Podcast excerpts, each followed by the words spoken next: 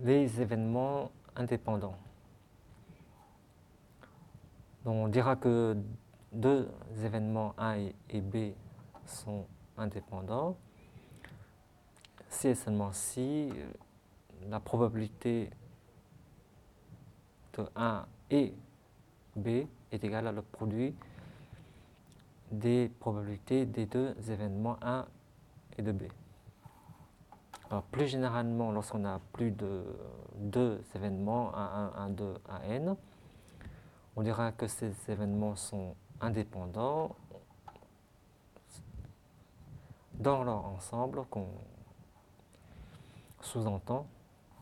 Si et seulement si à chaque fois que vous prenez une partie de 1 de l'ensemble 1, 2, n, la probabilité de, de tous les AI, intersection de tous les AI, I va dans l'indice grand I, est égal à produit des probabilités de AI pour I appartenant à grand I.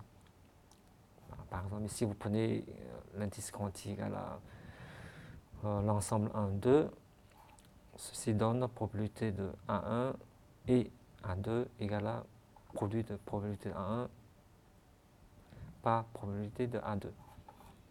Si vous prenez euh, I égale l'ensemble 1, 2 et 3, ben, cette égalité signifie probabilité de A1 inter A2 inter A3 égale à produit des probabilités A1, A2, A3, etc. Donc vous pouvez envisager toutes les possibilités de, euh, de parties I dans l'ensemble 1, 2, N. En particulier, si vous prenez euh, l'indice I comme étant tout l'ensemble 1, 2, N, bien, cette égalité donne probabilité de A1 inter A2, inter A3, etc. jusqu'à inter AN égale à le produit de toutes les probabilités A1, A2, A3 jusqu'à AN. propriété générale, si euh, les événements A1, A2, N sont indépendants dans leur ensemble, ceci impliquerait que les événements sont 2 à 2 indépendants, ce qui est un cas particulier de cette égalité en prenant l'indice i comme étant une partie à deux éléments quelconques dans l'ensemble 1, 2, n. Mais la réciproque est fausse, c'est-à-dire euh, le fait que les événements 1 à 2 n sont 2 à 2 indépendants n'implique pas nécessairement qu'ils le sont dans leur ensemble. Alors pour montrer cette euh, propriété, on va prendre un exemple très simple suivant. Donc, lance deux fois un dé qui n'est supposé non truqué, numéroté de 1 à 6. On considère l'événement A que le premier numéro sorti est pair, et B l'événement que le deuxième numéro sorti est, est pair également, et l'événement C que la somme des deux numéros soit paire. On va montrer que les, événements A, B, C sont indépendants 2 à 2, mais ne sont pas indépendants dans leur ensemble.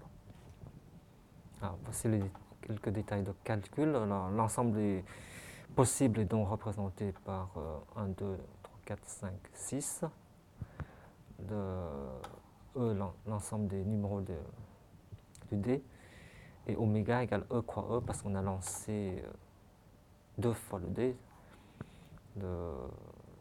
L'ensemble des possibles représenté par un couple de, nombres, le premier numéro et le deuxième numéro dans l'ensemble 1, 2, 3, 4, 5, 6.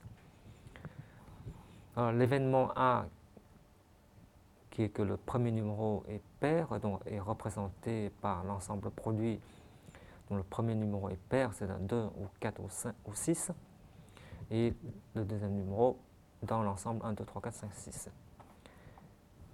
Et l'événement B est représenté par euh, le produit d'ensemble E, produit donc euh, le deuxième numéro pair 2 ou 4 ou 6.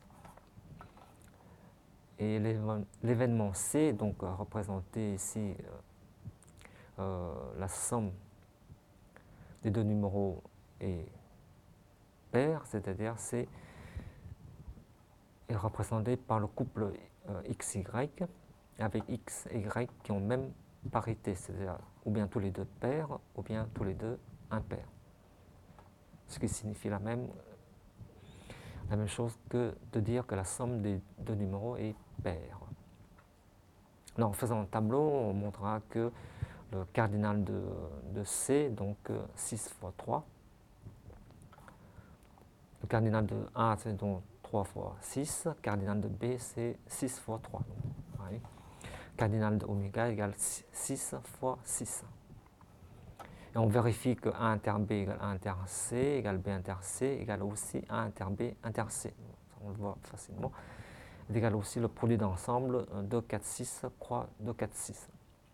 C'est-à-dire, il égale l'ensemble des, couples euh, X et Y, X dans 2, 4, ou 6 et y dans 2, 4 ou 6.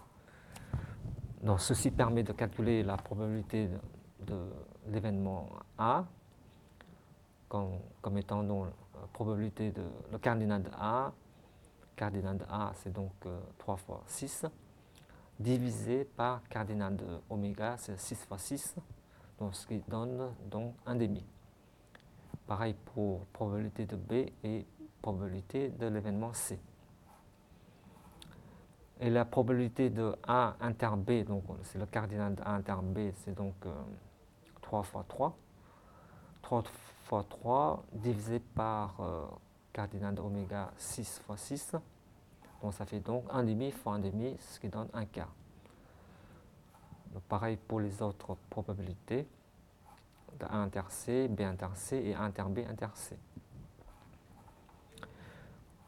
Donc on vérifie ici que euh, si vous prenez deux à deux les événements, donc événement A et B, qui est euh, un quart, qui est égal aussi probabilité de A fois probabilité de B, ça fait égal à 1 demi fois 1 demi. Donc A et B sont bien indépendants. Pareil pour A et C, donc probabilité de A inter B égale 1 quart égale probabilité de A fois probabilité de C. Donc A et C sont indépendants. Pareil pour euh, B et C, probabilité de B inter C égale 1 quart égale probabilité de B fois probabilité de C, 1 demi fois 1 demi. Donc B et C sont bien deux événements indépendants. Donc on vient de vérifier que euh, les événements A, B, C sont bien deux à deux indépendants. Alors cependant, si vous prenez le, produit des probabilités des événements A, B, C, vous obtenez donc euh, 1 demi fois 1 demi fois 1 demi, ce qui donne 1 huitième, ce qui n'est pas la même chose que la probabilité de 1 inter B inter C, puisque ceci donne, probabilité de 1 inter B inter C donne 1 quart. 1 quart n'est pas égal à 1 huitième. Eh bien, cette propriété suffit pour montrer que euh, les événements A, B et C ne sont pas indépendants dans leur ensemble.